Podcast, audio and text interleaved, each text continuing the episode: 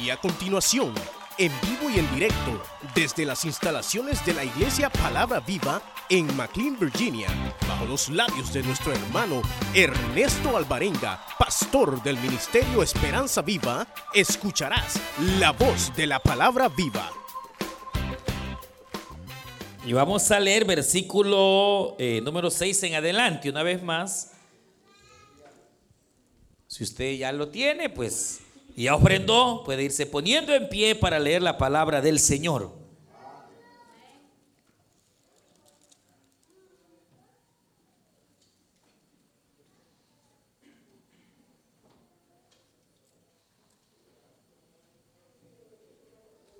Eh, vamos, a, vamos a leer eh, capítulo 19 también, capítulo 19.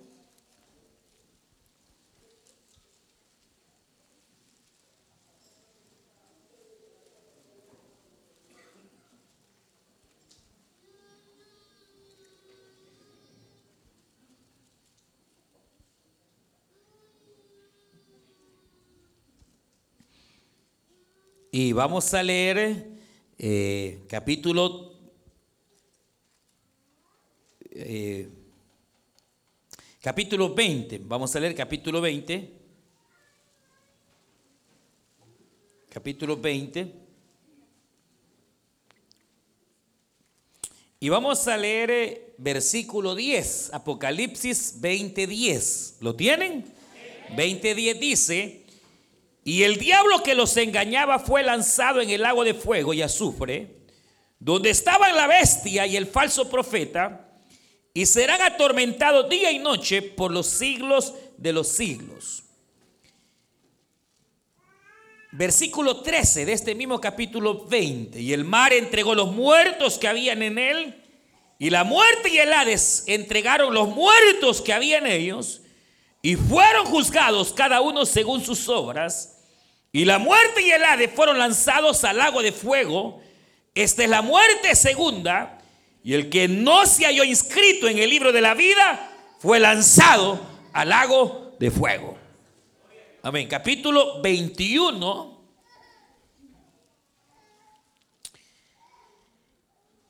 Y vamos a leer versículo 24, 21, 1. 21.1.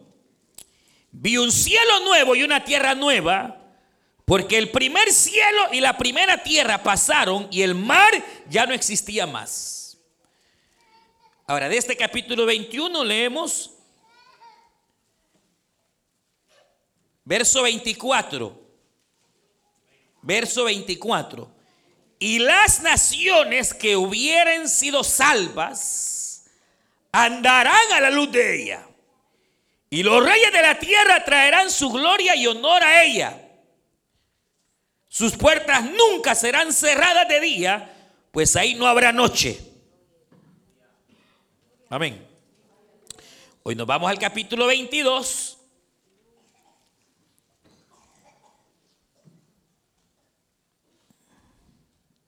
Y verso 3 dice, y no habrá más maldición y el trono de Dios y del Cordero estará en ella. Y sus siervos le servirán y verán su rostro y su nombre estará en sus frentes. No habrá allí más noche y no tiene necesidad de luz, de lámpara, ni de la luz del sol, porque Dios el Señor los iluminará y reinarán por los siglos de los siglos. Y me dijo, estas palabras son fieles y verdaderas. Y el Señor, el Dios de los espíritus, de los profetas, ha enviado su ángel para mostrar a sus siervos las cosas que deben suceder pronto. Y aquí vengo pronto, bienaventurado el que guarda las palabras de la profecía de este libro. Verso 8. Yo, Juan, soy el que oyó y vio estas cosas.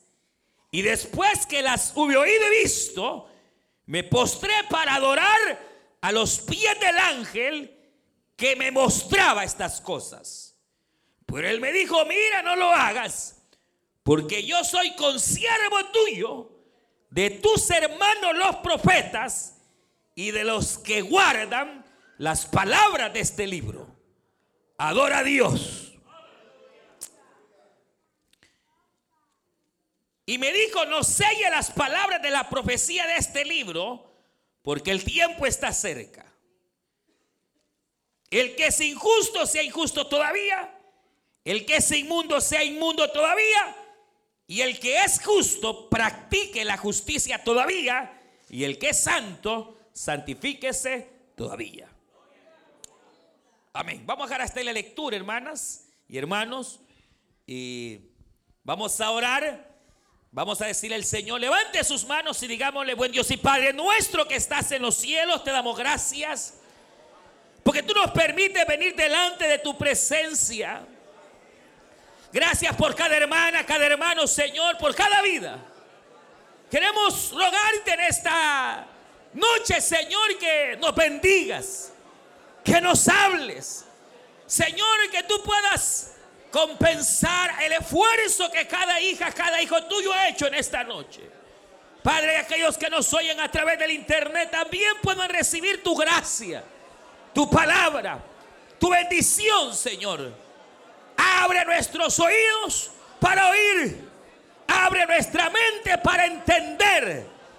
En el nombre de Jesús de Nazaret, toda, Señor, todo pensamiento contrario, lo echamos fuera. Toda artimaña del adversario, Señor, en nuestras mentes, le echamos fuera en el nombre de Jesús. Quita todo cansancio, Señor amado Danos lucidez para recibir tu palabra. Ponemos cada petición, Señor, por Melvin Lemus, Padre, por sanidad, por restauración, Señor. En el nombre de Jesús rogamos que tu sanidad llegue. En el nombre de Cristo. Por Ángela Benítez también, Señor. Que la obra que tú has comenzado, la termines. Sana su cuerpo, Señor. En el nombre de Jesús de Nazaret. Por Emma Vargas, Padre amado. En el nombre de Jesús, por cada vida, Señor. Y háblanos en el nombre de Jesús. Gracias, Cristo, por tu amor y tu fidelidad. Amén, Señor. Y amén. Aleluya. Gloria a Dios. Pueden tomar su asiento. Y retomando eh, solamente para, eh, así de manera, eh, recordar, recordar lo último que veíamos antes de, este, de estos versos que hoy leemos. Y por eso tomaba algunos otros versículos de estos últimos capítulos de este libro del Señor, ya que, gracias, la, la idea básicamente venía a ser el hecho de tener eh, muy en claro que al fin y al cabo el estado eterno que al ser humano le espera, ya sea cuando el fin de las cosas venga, o ya sea que tengamos que partir, uno nunca sabe. La muerte llama y toca a los niños, a los viejos, a los jóvenes, a cualquiera. Entonces ya sea que esperemos el final, o veamos el final, aunque nosotros como iglesia esperamos verlo de otra perspectiva, pero el final del tiempo, o ya sea que tengamos que ser llamados a la presencia del Señor, obviamente eh, la idea es que, según la escritura, eh, básicamente hay tres lugares que tarde o temprano la persona, el alma, o, el individuo mismo ha de enfrentar en la eternidad. Es decir, hay tres, eh, lugares o estados diferentes en torno a la eternidad. El lago de fuego, capítulo 20, eh, el lago de fuego, que obviamente es lo que conocemos como el infierno del Gena. Ya hablamos hace algunos miércoles del infierno del Gena, pero ese será el lugar eterno para todo aquel cuyo nombre no estuvo escrito en el libro de la vida. Eh, todo aquel desde el primer impío, que podemos llamar, obviamente fue Caín, hasta el último de los impíos que surjan en la última gran rebelión, hermano, todos ellos se levantarán y se levantarán para comparecer ante el tribunal de Dios, es decir, lo que se conoce como el gran trono blanco. Pequeños, grandes, ricos, pobres, todos comparecerán y cada uno de ellos será juzgado conforme sus obras para ser lanzados al lago de fuego. Entonces, esa será la eternidad de todo aquel que ha rechazado la verdad de Dios. De todo aquel que ha negado, hermano, servir al Señor, ha negado recibir la verdad de Dios. Y la otra, el otro estado eterno, que es la salvación uno es la condenación, obviamente, pero el otro estado eterno es para los que se salvaron. Para aquellos cuyos nombres sí están escritos en el libro de la vida. Entonces, ellos, hermanos, obviamente serán salvos. Y ellos, hermanos, resucitarán, aunque hay en este sentido no una sola resurrección. Recuerde que hay una sola resurrección para los inconversos. Para los impíos, los que no creyeron, hay una sola resurrección. Pero para todos los que fueron salvos, hay diferentes resurrecciones según las dispensaciones en las que vivieron. Vaya, una resurrección es la de todos aquellos que murieron creyendo en Cristo. ¿Cuándo va a ser esa resurrección? cuando Jesús venga en el arrebatamiento. Y los muertos en Cristo resucitarán primero. Pero ahí no resucita, mire, ahí no resucita Abraham. Ahí no resucita hermano Jacob. Jacob, Abraham y todos los justos del pacto antiguo se quedan. Porque esa resurrección es únicamente para la iglesia de Jesucristo para los creyentes en Cristo. Para todo aquel que creyó en Dios por medio de Cristo después de la muerte y la resurrección del Calvario. ¿Estamos? Ahora, eh, eh, no pierda el sentido, pero si hay otras resurrecciones, por ejemplo, viene el Señor, eh, se lleva a la iglesia en el arrebatamiento, todos aquellos justos del antiguo pacto quedan sus cuerpos todavía esperando ser levantados. Moisés, Josué, Ruth, todas las, mujeres y los hombres de Dios de la dispensación pasada todavía quedan. Porque viene el arrebatamiento, el Señor se lleva a su iglesia. Los que estamos vivos seremos arrebatados. Y los que ya se nos adelantaron serán resucitados. Primera de Corintios capítulo 15. Habla de diferentes eh, etapas de la resurrección para salvación. Entonces, vaya, primero el arrebatamiento de la iglesia. Ve acá para que no se pierda. Una vez la iglesia es tomada, aquí en la tierra comienza la gran tribulación. ¿Cuántos años son de gran tribulación? Siete. Son siete años, aproximadamente siete años, eh, tal vez ocho, nueve, pero siete es el número perfecto de Dios. Y entonces, literalmente, lo más seguro es que sean siete exactamente años de gran tribulación. Después de, las, de los siete años de gran tribulación, la iglesia que ya fue levantada, la iglesia que fue resucitada, está en la eternidad atravesando el bima de Cristo, el tribunal de Cristo. Primera de Corintios capítulo 3, segunda de Corintios capítulo 5, Romanos, eh, que habla, hermanos, eh, Romanos 5, eh, que, se habla, hermanos, oiga bien, de el bima de Cristo. El bima de Cristo no es el mismo juicio del gran trono blanco. Son dos juicios distintos. Porque usted leyó conmigo, en el juicio del trono blanco están todos los impíos y ahí nadie va a ser salvo. Todos van a ser condenados según el grado de mentira y de pecado que hicieron. Ahora, en el bima de Cristo está solamente la iglesia del Señor y el tribunal no implica salvación, sino que implica el recompensar, oiga bien, a cada creyente según su obra en Cristo. Amén. Primera de Corintios capítulo 3 eh, habla precisamente de que todos hemos de comparecer ante el tribunal de Cristo los creyentes. Y habla que conforme cada uno edificó en su vida cristiana, así va a recibir la recompensa.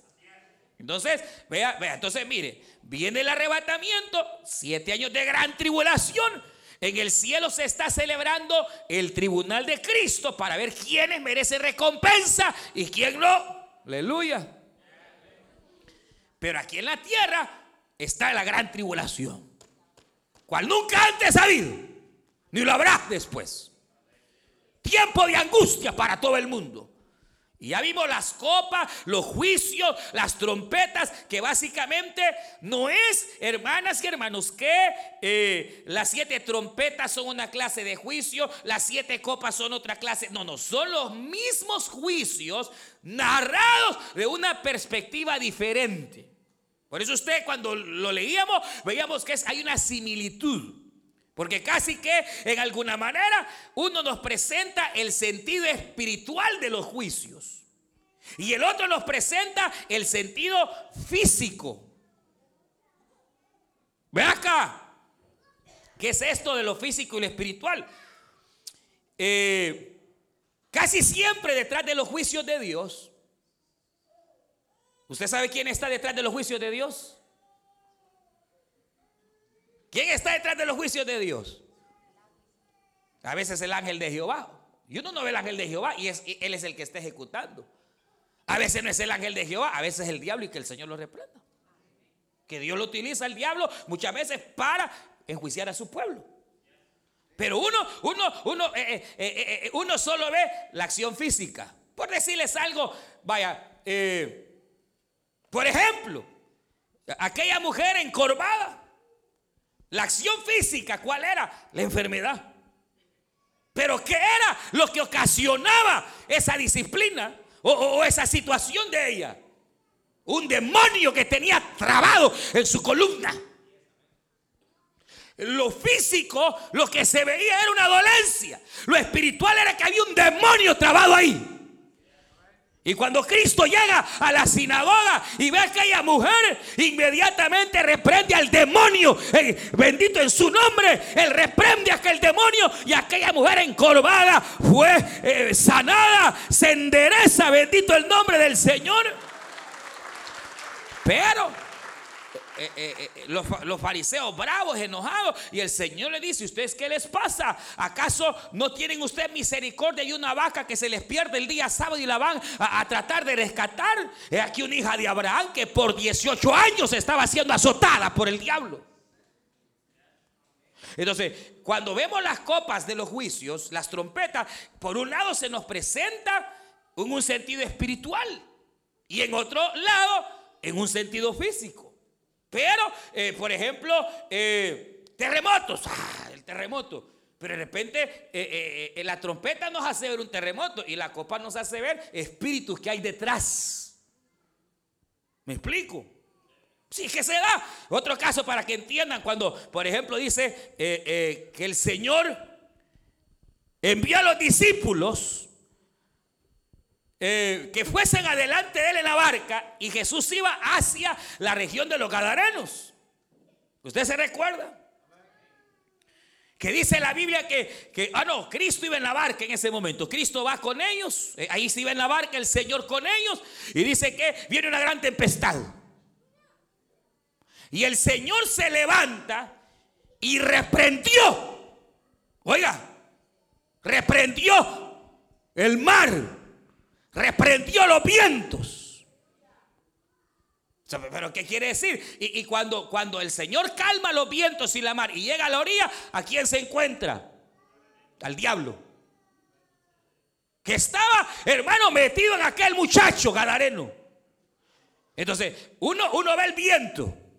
Pero hay cosas que muchas veces están siendo causadas por espíritus y que el Señor reprenda.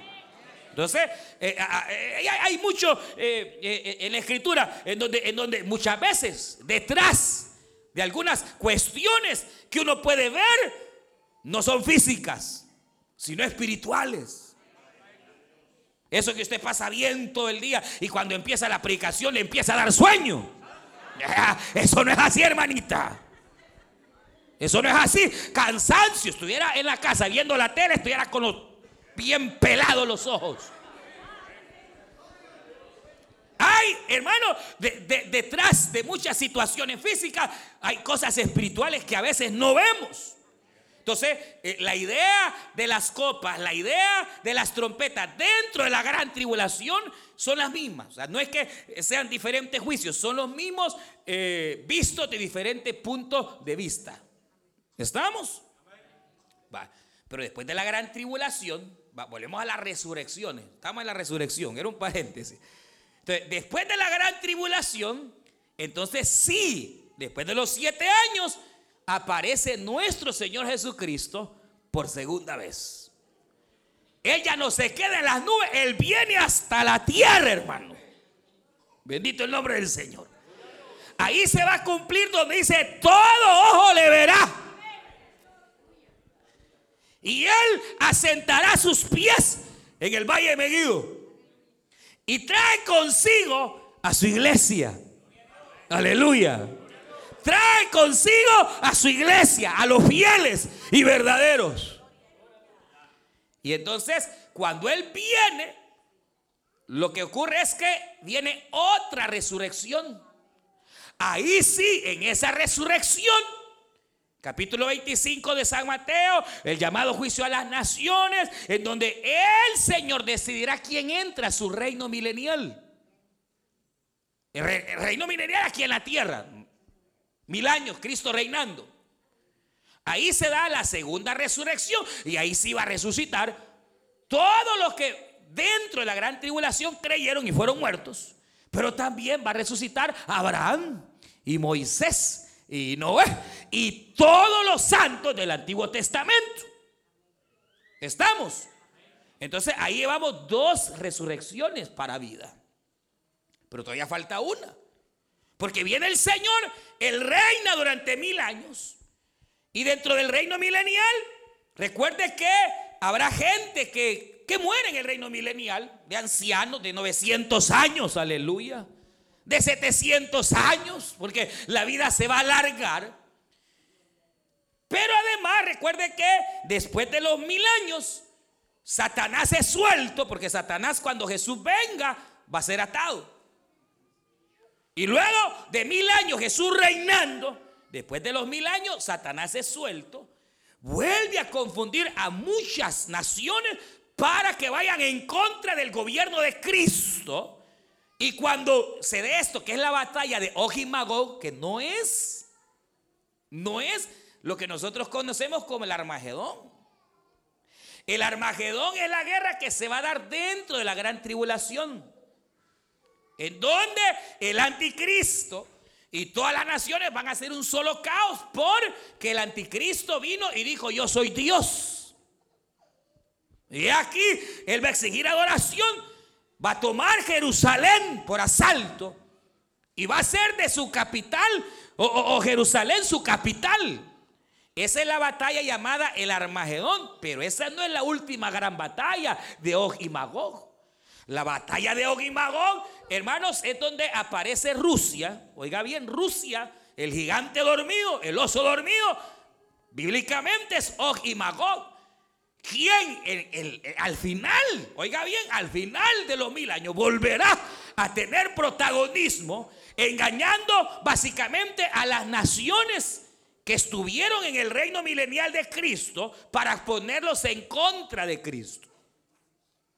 Entonces, ¿quién está detrás de, en este momento final del rey o del presidente de Rusia? Allá, estoy hablando del momento final. Si Og y Magog es Rusia y engañará a los gobiernos para que vengan en contra del gobierno de Cristo, ¿quién está detrás de él? El diablo que fue suelto. Entonces todas las naciones vendrán en contra de Jerusalén cuando se estén preparando para esa última gran batalla es que entonces dice la Biblia que del cielo desciende fuego y los consume a todos. va a ser destruida la tierra. Ahora, ¿qué va a pasar? Mire, lo más seguro, que Israel, al verse rodeada de las naciones que vienen contra ella, va a explotar alguna bomba nuclear, que ya están. Mira cómo se están armando y barcos van por un lado, barcos por otro, y que van a explotar, no van a explotar nada porque todavía aquí estamos. No tengan miedo que no va a ser el fin del mundo ahorita. Para que sea el fin del mundo falta por lo menos el milenio y los siete años de gran tribulación. Y nosotros habernos ido con el Señor. Entonces, eh, eh, mire, entonces, ¿qué va a ocurrir? Después de esos mil años, después de que eh, Rusia viene y hace otra vez esa rebelión, que es la última, dice que del cielo baja fuego o alguna bomba nuclear, la cosa es que el mundo se acaba. Y ahí se acabó todo. Entonces, ahí viene otra resurrección. Porque dentro de esas gentes y personas hubo gente que sí quedó fiel. Y hubo gente que la gran mayoría, obviamente, no fueron fieles, sino infieles, que se van a levantar en el tribunal de Cristo. Entonces, eh, en, el, en el gran trono blanco. Pero entonces vea, mire cómo es la escena. Ve acá. Primero, mire, primero, nosotros ahorita estamos viviendo lo que se conoce capítulo 24 de San Mateo, principio de dolores. Que ya estamos al final del principio de dolores. Luego, el principio de dolores se acaba con el arrebatamiento secreto de la iglesia. Donde solo se va la iglesia. Aleluya. Y hoy ya diría, los que estén preparados ¿Le guste usted o no? una vez el arrebatamiento, aquí empieza la gran tribulación. Una vez la gran tribulación, allá el tribunal de Cristo en eternidad, aquí la gran tribulación, siete años, donde la tierra será estremecida. Mire, hermano, solo va a quedar viva una parte. Ahorita la tierra tiene más o menos unos 7, 8 billones de personas. Un billón va a quedar, la cuarta parte quedará viva. La cuarta parte de la humanidad quedará viva. Y de ellos, muchos van a entrar al reino milenial si creyeron en Cristo. Y no murieron por la bestia. Pero la gran mayoría, gente malvada, que no creyó. Y entonces, después de los siete años de gran tribulación, viene Jesús, la segunda venida. Todo le verá. Se posa sus pies allá en Israel y una vez asentándose ahí en Israel, entonces comienza el juicio a las naciones. Resucitan todos los que murieron en la gran tribulación, pero creyendo en Cristo. Y resucitan todos los santos del antiguo tiempo para entonces ingresar al reino milenial de Cristo. Entonces, como decíamos la vez pasada, en el reino milenial de Cristo estará la iglesia, estarán todos los salvos y los justos del Antiguo Testamento y todos los salvos y justos que creyeron en la gran tribulación. ¿Estamos? Entonces, después del reino milenial, se acaba todo. Viene la última gran batalla, la última gran rebelión y se acabó todo. Pero ¿a dónde es que eh, eh, queremos llegar? Al hecho de que entonces al final de todo, de todos los tiempos, habrá el lago de fuego. Que ahorita no hay nadie, hermano. Ahorita en el lago de fuego no hay nadie. El que lo va a estrenar es el anticristo y el falso profeta. Son los dos que van a entrar por primera vez al lago de fuego. Después lo va a seguir el diablo. Y él sabe lo que le espera, hermanos. Y después, lastimosamente, todo aquel que no creyó al Señor será lanzado al lago de fuego eternamente y para siempre. Porque no amaron a Dios, porque no creyeron al Señor. Pero todo aquel que sí fue salvo, y aquí entra todo esto que le he estado hablando, lo del Antiguo Testamento, Israel, la iglesia, los que creyeron en la gran tribulación, los que en el reino milenial fueron fieles, todos esos van a ser salvos. Ahora, el punto es este, donde yo quiero llegar. Que todos estos que fueron salvos tendrán dos lugares en la eternidad. Unos, la tierra. Que es la gran mayoría, hermano. Por eso el verso que leía dice, y las naciones que hayan sido salvas habitarán la tierra, no esta, sino la nueva, y andarán a la luz de la nueva Jerusalén, no dentro de la nueva Jerusalén. En la tierra sí, pero no dentro de la Jerusalén. Y ese es el punto. Oiga bien esto, porque aquí está la situación. Cuando dice la Biblia, las naciones que hayan sido salvas, está hablando de etnias. Esa es la palabra correcta, es decir, razas, pueblos, naciones, todas las etnias que hayan sido salvas en las diferentes dispensaciones heredarán la tierra. Con cuerpos incorruptibles. Con cuerpos glorificados, por supuesto, porque es otra dimensión. Es una tierra maravillosa, por supuesto, mucho mejor que esta, que ya no tiene mar. Pero lo demás, mucho más hermoso. ¿Verdad? Pero ¿quiénes le heredarán? Las naciones que hayan sido salvas. Por eso a Israel, por ejemplo, Israel como pueblo es el pueblo terrenal de Dios. ¿Cuántos lo saben? Ellos no van a entrar a la Nueva Jerusalén. Entrarán a la Nueva Jerusalén los israelitas que hayan creído en Cristo. Pero los israelitas que no creyeron en Cristo van a ser salvos, sí pero no van a heredar ni entrar a la nueva Jerusalén. Ellos heredarán la tierra porque tierra se les ha prometido. Ahora, la cuestión es que la nueva Jerusalén, según nos presenta Apocalipsis, y aquí aquí viene la situación. que si somos bien estrictos, oiga bien, bien estrictos en la palabra, fieles a la palabra, la nueva Jerusalén se gana.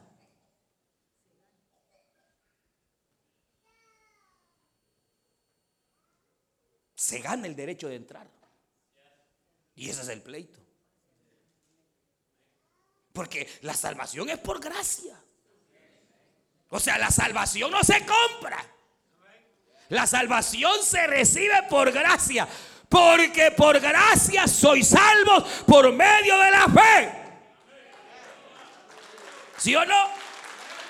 Claro, somos salvos por medio de la fe. No por obras para que nadie se gloríe. Venir y beber gratuitamente. Pero la cuestión es que cuando la Biblia nos presenta la Nueva Jerusalén, lo presenta como un derecho que alguien ganó. Y esa es la cuestión. Porque, primeramente, para. la idea es que nosotros tenemos que anhelar cosas mejores. Pero fíjese, si usted lee ahí, mire, por ejemplo, dice acá, vaya, mire, para ser fieles a la letra. Mire, mire cómo dice, por ejemplo, vaya. Dice, va verso 24, capítulo 21, verso 24, y las naciones que hubieran sido salvas andarán a la luz de ella. Y los reyes de la tierra traerán su gloria y honor a ella. Ahora, aquí viene la cuestión. ¿Quiénes serán reyes sobre la tierra? bíblicamente. Que dice que ellos sí podrán entrar a la Nueva Jerusalén y traer gloria y honor. Pero la demás gente no. ¿Quiénes son esos reyes? Probablemente sí. En el sentido de que Dios dijo en su palabra que nosotros seremos reyes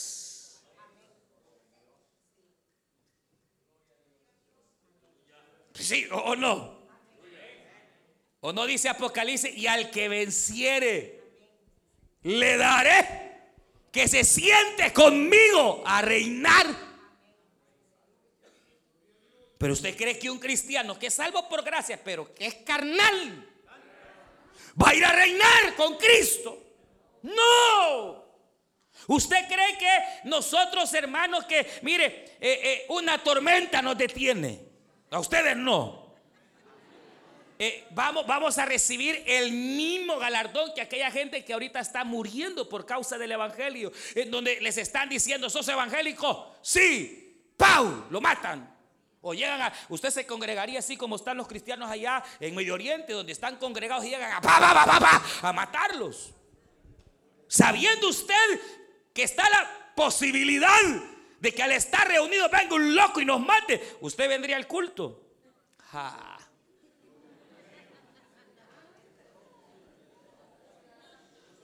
Y usted cree, y usted cree que, usted cree que, hermano, aquellos que han dado la vida por Cristo van a recibir la misma recompensa que nosotros, hermanos.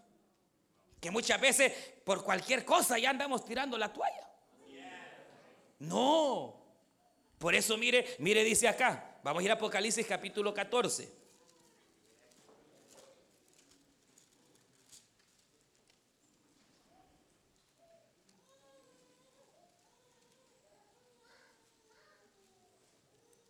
Dice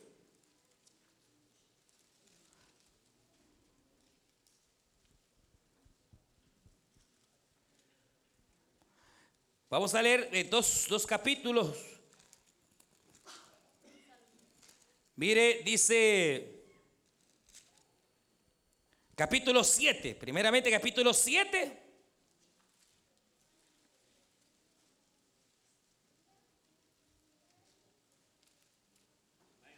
Verso 9, después de esto, miré y aquí una gran multitud, la cual nadie podía contar de todas naciones, tribus y pueblos y lenguas, que estaban delante del trono y en la presencia del Cordero. Míreme acá, recuerde que el Señor pondrá su trono en la nueva Jerusalén. Y ahí reinará por los siglos de los siglos.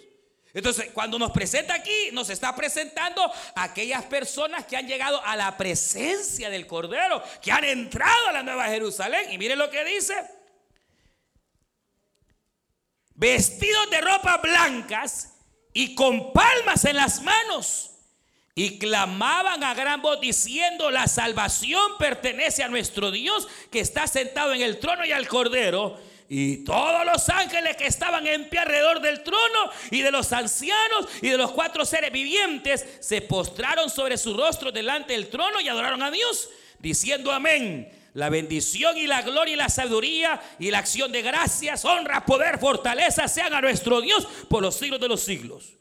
Entonces uno de los ancianos habló diciendo, estos que están vestidos de ropa blancas, ¿quiénes son y de dónde han venido? Yo le dije, Señor, tú lo sabes. Y él me dijo, estos son los que han salido de la gran tribulación y han lavado sus ropas y las han emblanquecido en la sangre del cordero. ¿Quiénes son? Son los que salieron. Entonces, este es el grupo de mártires que creyeron al Señor en la gran tribulación, pero dieron su vida para ser salvos. por eso es que en alguna manera todo el libro de Apocalipsis, hermano, nos habla de que hay que luchar hasta el final. No para lograr la eternidad. Sabemos que el Señor nos ha dado la eterna salvación. Pero la pregunta es, ¿qué pudiera ser? Pudiera ser quizás, si somos más, lo más apegados a la palabra, que al final seamos creyentes que vamos a heredar la tierra, pero no la entrada a la Nueva Jerusalén.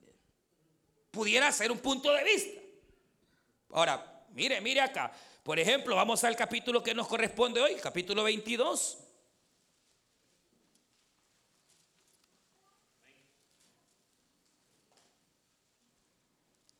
Mire, verso 14. Bienaventurados los que lavan sus ropas para tener derecho. Y eso es lo que, eh, eh, eh, mire que es tremendo, ¿Para tener derecho a qué? ¿A la salvación? No. Para tener derecho al árbol de la vida. ¿Y dónde está el árbol de la vida? En la Nueva Jerusalén. Pues sí, porque mire, capítulo 22. Después me mostró un río limpio de agua de vida, resplandeciente como el cristal, verso 1, que salía del trono de Dios. En medio de la calle de la ciudad y a uno y a otro lado del río estaba el árbol de la vida. ¿Dónde está el árbol de la vida? En la Nueva Jerusalén. Entonces, ¿qué está diciendo? Verso 14, bienaventurados, dichosos, felices, los que lavan sus ropas para tener derecho. Y para entrar.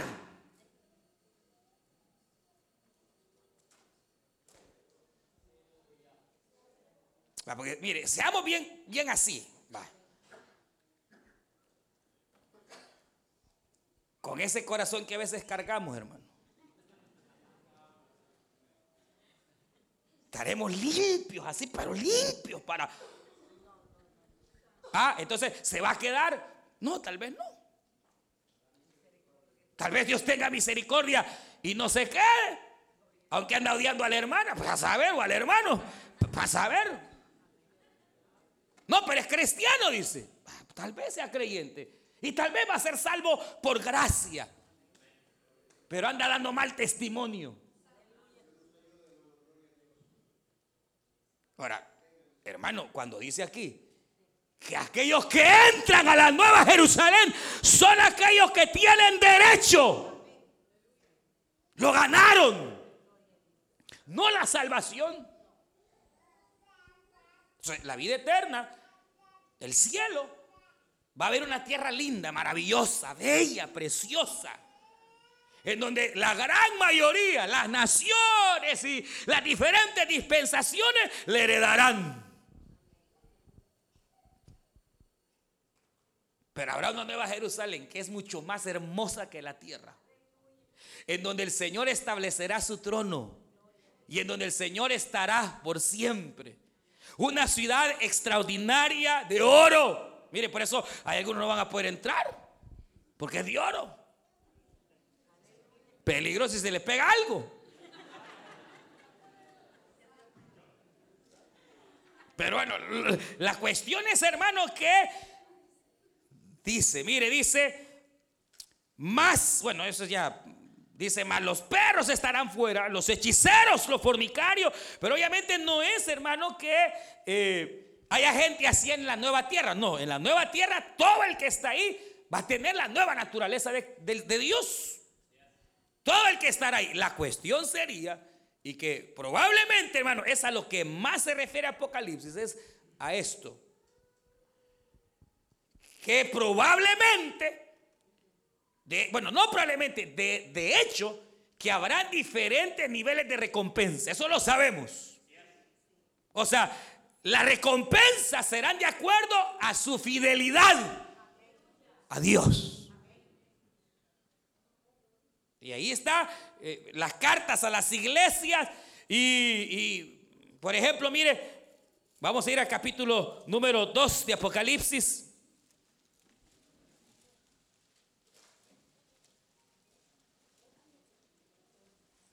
verso 7, capítulo 2, todos capítulo 2, verso 7. ¿Lo tienen? El que tiene oídos, oiga lo que el Espíritu dice a las iglesias.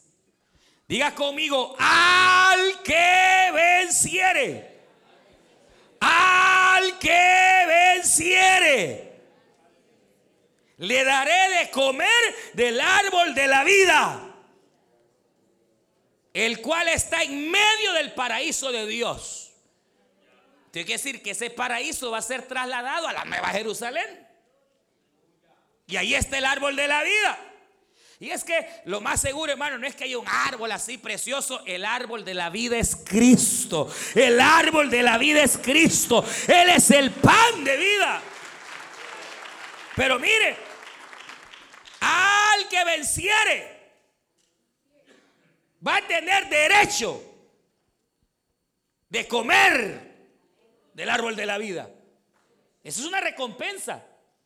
Aquellos que vencieron, ¿qué cosa? ¿Qué cosa? ¿Qué cosa vencieron? ¿Saben qué?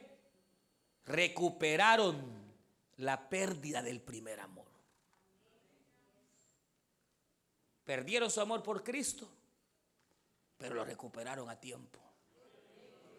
Se arrepintieron, volvieron a las obras pasadas, aleluya. Y aunque era un pábilo que casi ahumeaba, caña que estaba casi cascada, quebrada, volvieron a ser antorchas, aleluya. Y su amor por Cristo fue recuperado. Hermano, estamos viviendo un tiempo de enfriamiento espiritual. No me diga usted que muchos cuyo amor por Cristo ya se está disipando y venga el rapto hoy, se van. Lo más seguro es que sí se van. Ahora, pero como no vencieron, lo más seguro, estoy hablando de probabilidades, que cuando venga el momento del tribunal, le van a dar derecho de entrar a la tierra, pero quizás no a la nueva Jerusalén. ¿Por qué? Porque no venció la apatía. No, no venció eh, eh, eh, lo que le estorbaba en su amor por Cristo. Esta es una. Vamos a ver otra. Verso, verso número. Verso 11. El que tiene oído, oiga lo que el Espíritu dice a la iglesia. El que venciere. Fíjese que dice no sufrirá daño, pero la palabra en sí no es daño, es pérdida. ¿Cuál es la segunda resurrección? La de vida. La resurrección para vida. Pero está diciendo, bienaventurado el que venciere porque no recibirá pérdida.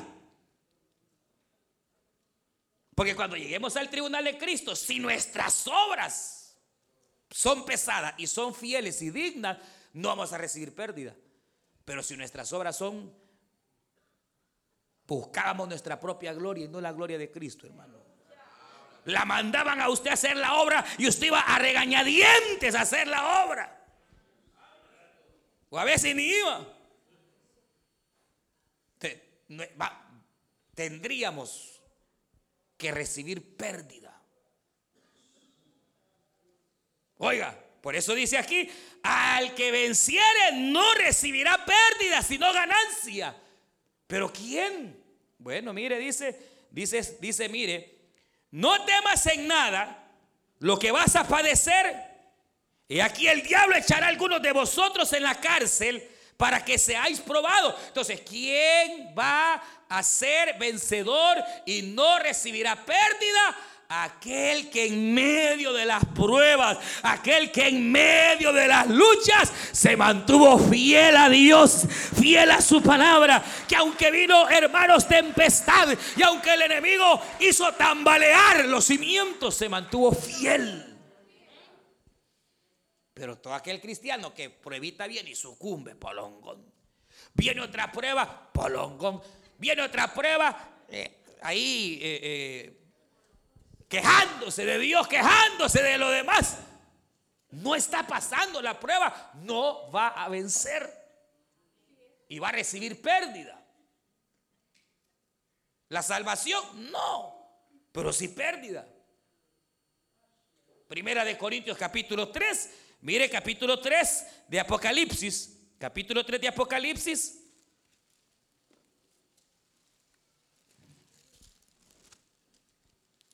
Verso 5, el que venciere será vestido de vestiduras blancas. Y no borraré su nombre del libro de la vida y confesaré su nombre delante de mi Padre y delante de los, de los ángeles. Entonces, al que venciere se le dará ropa blanca. Bueno, pero todos sabemos que ya tenemos ropa blanca. por la sangre del cordero. Sí, porque desde el momento en que hemos creído en el Señor, la sangre de Cristo limpia. Y se nos es dado ropas blancas. ¿Sí o no? Pero dice el apóstol Pablo que algunos hemos manchado esa ropa. Pablo dice, tengamos cuidado de que no tengamos manchas en nuestros ágapes, en nuestros trajes. Mire qué tremendo. dice acá, al que venciere. Mire, al que venciere será vestido de vestiduras blancas, pero al que venciere el qué? Mire, dice, Escribe al ángel de la iglesia, el que tiene las siete espíritus de Dios y las siete estrellas, dice esto, yo conozco tus obras que tienen nombre de que vives y estás muerto. Sé vigilante y afirma las otras cosas que están para morir, porque no he hallado tus obras perfectas delante de Dios. Acuérdate pues de lo que has recibido y oído y guárdalo y arrepiéntete, pues si no velas, vendré sobre ti como ladrón. Y no sabréis a qué horas yo he de venir. Y te dice ahí, pero ¿quién es este? El que dejó de ser vigilante.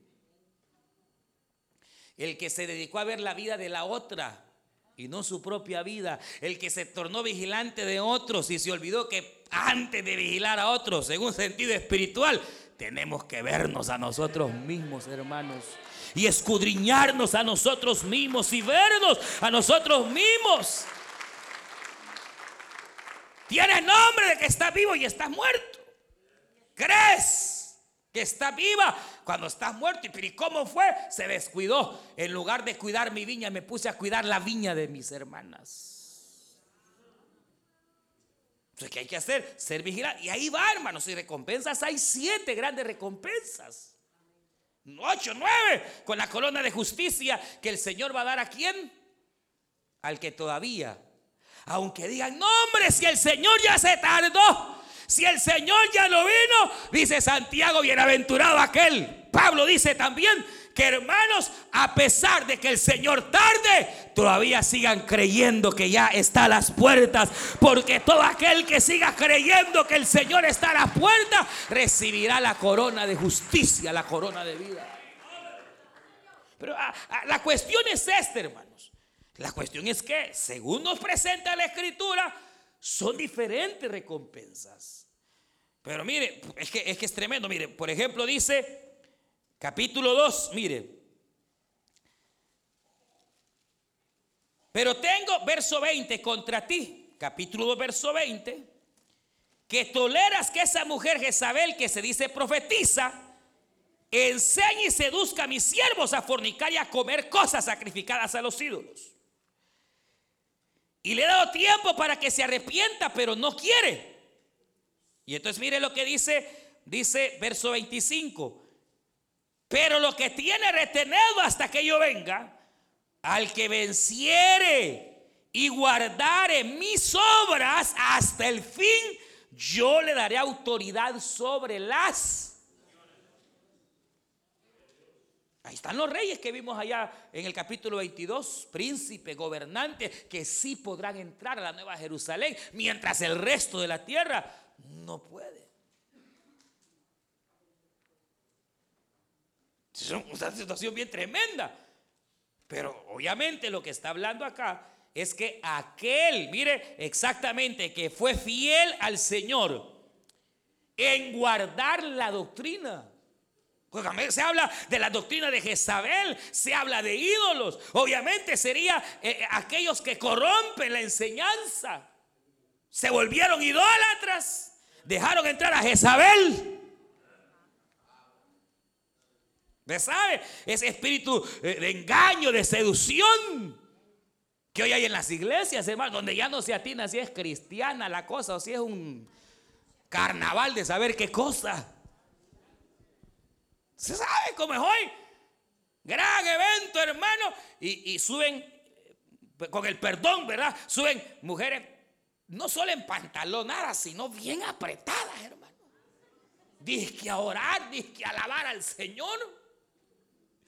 Y hacen baile, cada quien, ¿verdad? Pero, pero hermano, estamos viviendo tiempos finales.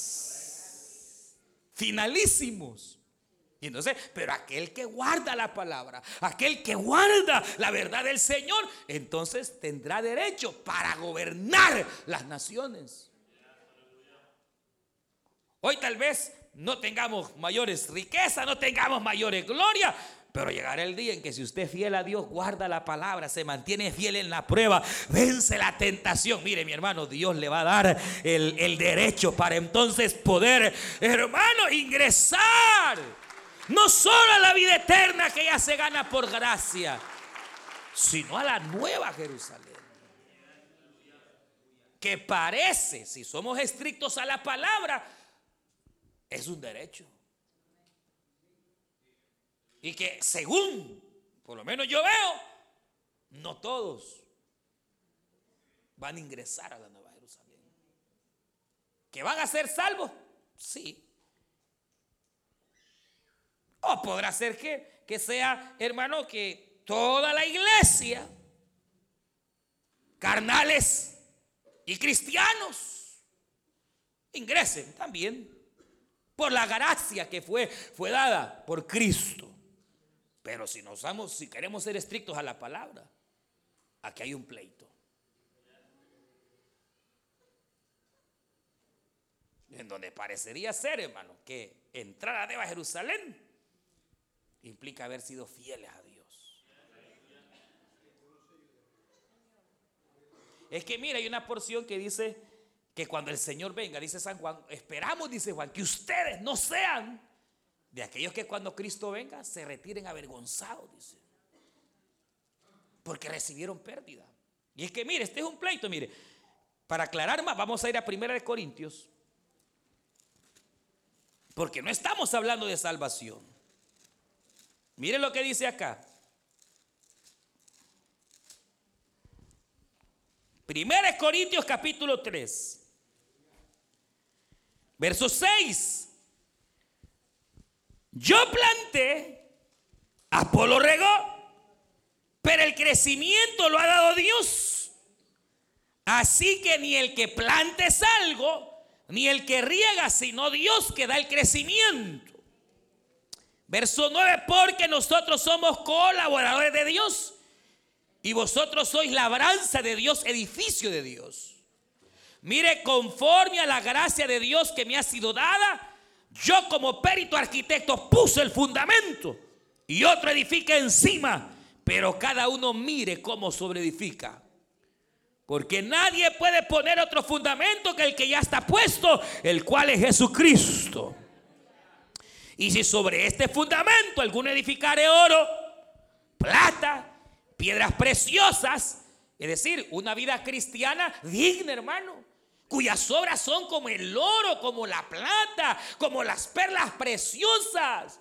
Un creyente que lucha contra el pecado, batalla contra la tentación, pelea contra los deseos de la carne y sigue, hermano, siendo fiel.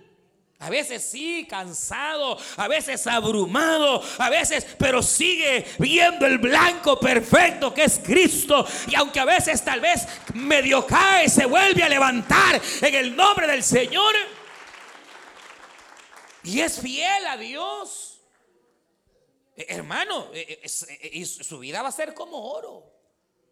Va a ser como la plata pesada a su corazón. Las obras que usted hizo serán pesadas y serán halladas, hermana, hermano, como perlas preciosas delante de Dios. Porque las cosas que hizo para el Señor las hizo de todo corazón, sin importar si le daban las gracias o no se las daban. Usted sabía que no le servía al hombre, sino al Rey de Reyes y Señor de Señores. A usted no le importó que la gloria se la llevara a otro. Y usted fue el que hizo y otro vino y se llevó la gloria, no importa. Pero usted sabía que de tarde o temprano de Dios recibiría. ¿Sí? Sembró. Su vida fue pesada delante del tribunal y fue hallada verdadera, digna. plata, piedras preciosas, oro. Pero mire lo que dice acá. Otros, y ojalá ni usted ni yo estemos entre ellos, dice que serán pesados y su vida será como madera, como heno, hojarasca. La obra de cada uno se hará manifiesta porque el día la declarará, pues por el fuego será revelada.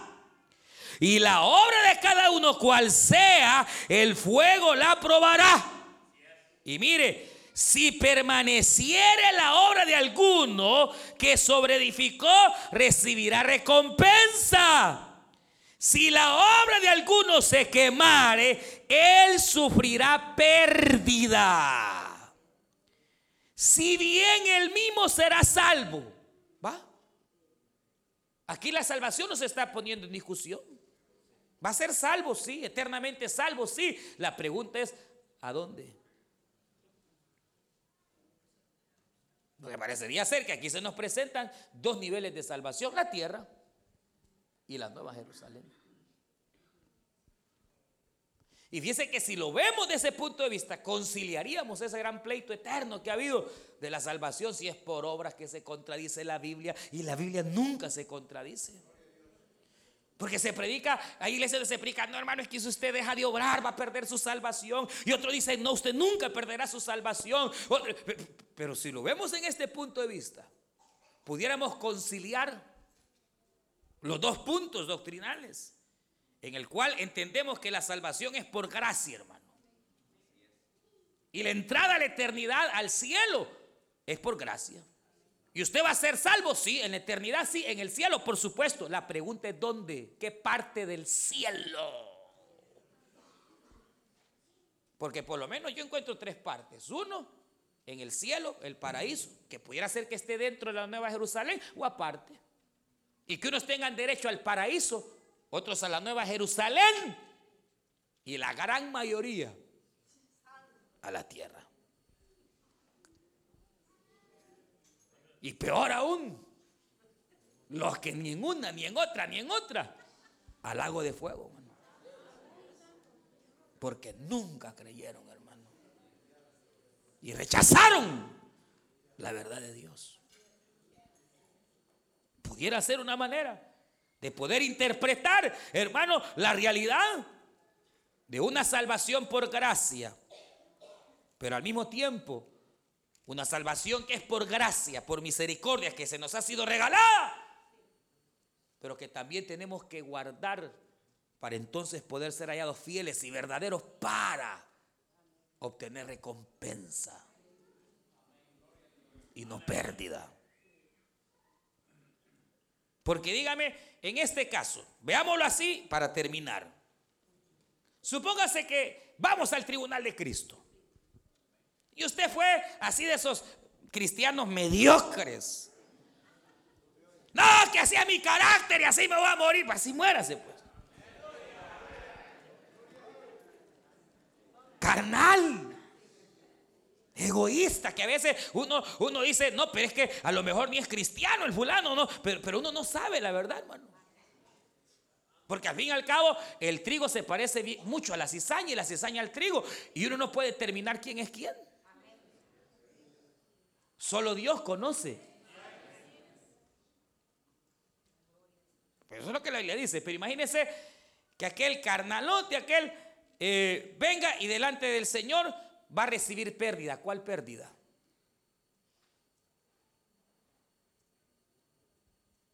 ¿Qué perdió? Su derecho a los galardones. Entonces no va a recibir nada de galardón. No va a ser rey para poder entrar y salir a la nueva Jerusalén. Porque ahí dice, y las naciones que hayan sido salvas habitarán la tierra. Pero los reyes llevarán su gloria y entrarán a la nueva Jerusalén y darán honra y gloria a Jesucristo, hermano. Mire, hermano, es que hoy hay cristianos que ya ni, no sienten ni el más mínimo deseo de estar con el Señor pasan semanas y les da igual orar, no orar, no vibran por sentir la presencia del Señor y va a creer que vaya a estar allá cerquita del Señor cuando ni aquí. No, hermano. Tengamos cuidado, hermano. Tengamos mucho cuidado. Si aquí estamos solo preparándonos, hermano. No, no, no se engañe. Usted, usted que ni aquí canta, cree que va a llegar a la Nueva Jerusalén a adorar nombre. No. Bueno, quizás me equivoque, vea. Pero ni aquí canta, no se le saca ni un grito, cuesta. Y allá va a ir a adorar toda la eternidad. ¿Cómo, hermano, si ni aquí? Está tremendo, vea. Que Dios tenga misericordia. Entonces, para lo, más seguro, obviamente, sabemos que la salvación es por gracia y, y el cielo es por gracia. La pregunta es qué parte del cielo, a dónde quiere llegar. Y yo le apuesto que aún dentro de la Nueva Jerusalén habrán diferentes niveles en donde unos estarán cerquita, sentados con el Señor. Y otros, hermanos, aún en la Nueva Jerusalén, no van a poder acercarse.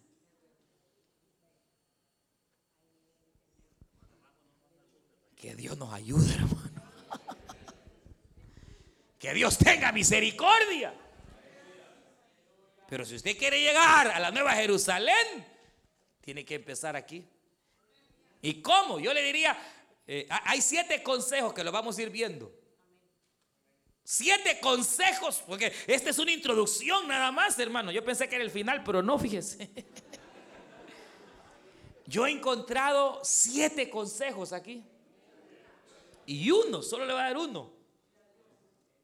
Para entrar a Nueva Jerusalén y estar cerquita del Señor, tenemos que estar limpios del corazón. Pero limpio, limpio, limpio, limpio. Que no hay ni una deuda contra su hermana ni contra su hermano. Limpio, limpio, limpio, limpio, limpio, limpio. Blanco como la nieve, puro. Yo no sé qué tan limpios estamos o tendremos manchas en nuestros vestidos. Pues hoy es una buena noche. Porque la sangre de Cristo todavía, hermano. Yo le voy a decir algo. Oiga lo que le voy a decir. Oiga esto en el nombre del Señor. Oiga esto. El Señor ahorita está sentado a la diestra del Padre o intercediendo. Ahorita el Señor tiene sus vestiduras sacerdotales. Pero ya se las está cambiando. Porque cuando Él venga, ya no viene como sacerdote, viene vestido como rey. ¿Sabe por qué? Porque va a dejar de interceder.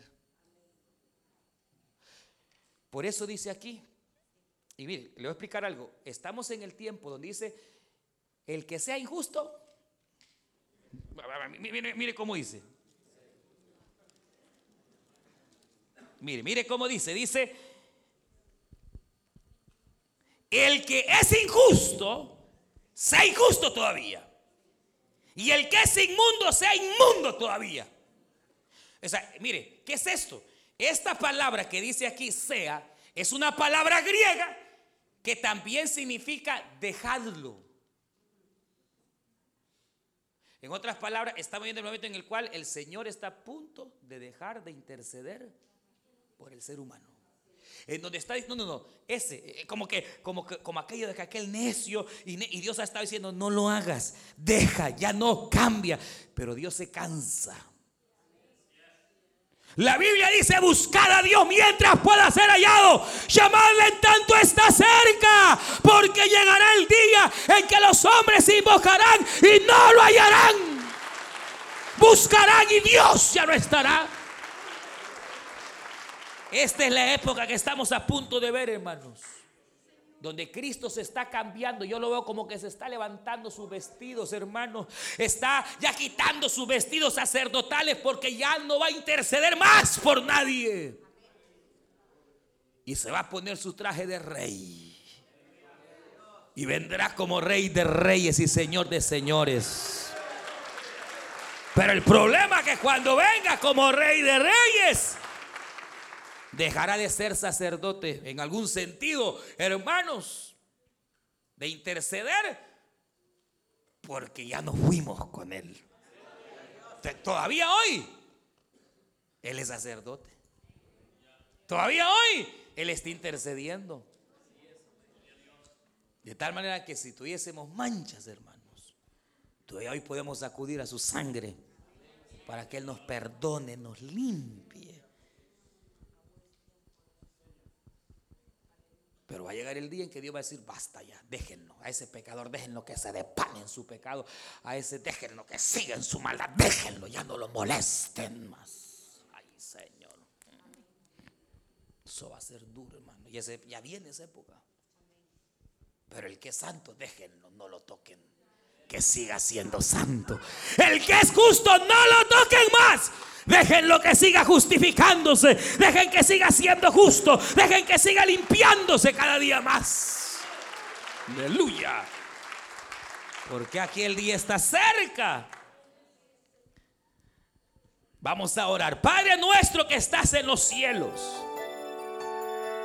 Usted escuchó el mensaje restaurador de Jesucristo desde las instalaciones de la iglesia Palabra Viva en McLean, Virginia. Si este mensaje ha sido de bendición para su vida y necesita oración, contáctenos al teléfono 571-633-0469. 571-633-0469. Que Dios le bendiga.